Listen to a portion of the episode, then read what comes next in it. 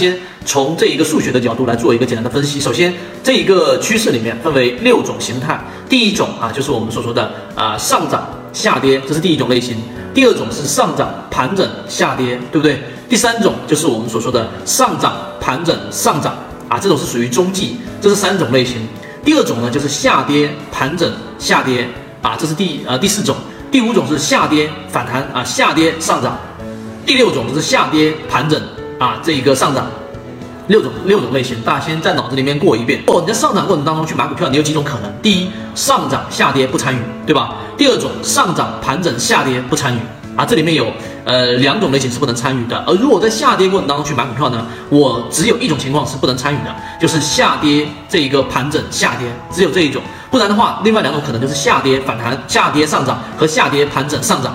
对不对？所以呢，为了让你的成功率更高，你要再建立一种交易模型，是从下跌过程当中、下跌过程当中去买股票。因为下跌过程当中，小资金最好的参与方法就是买下跌直接上涨的这一种 V 型反转的个股类型。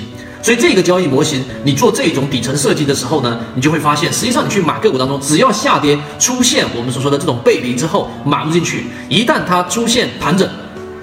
它就有两种可能性，一种是下跌盘整下跌，对不对？另外一种是下跌盘整上涨，那么你都不参与，你只参与一种类型，就是下跌反弹下跌上涨。所以这个就是为什么在缠论当中说，小级别你应该是选择选择这种下跌过程当中找到背离之后的第一买点，它只要是出现盘整就出了。希望今天我们的三分钟对于哪一种形态参与进去，小增级别做大，对你来说有所帮助。好，各位再见。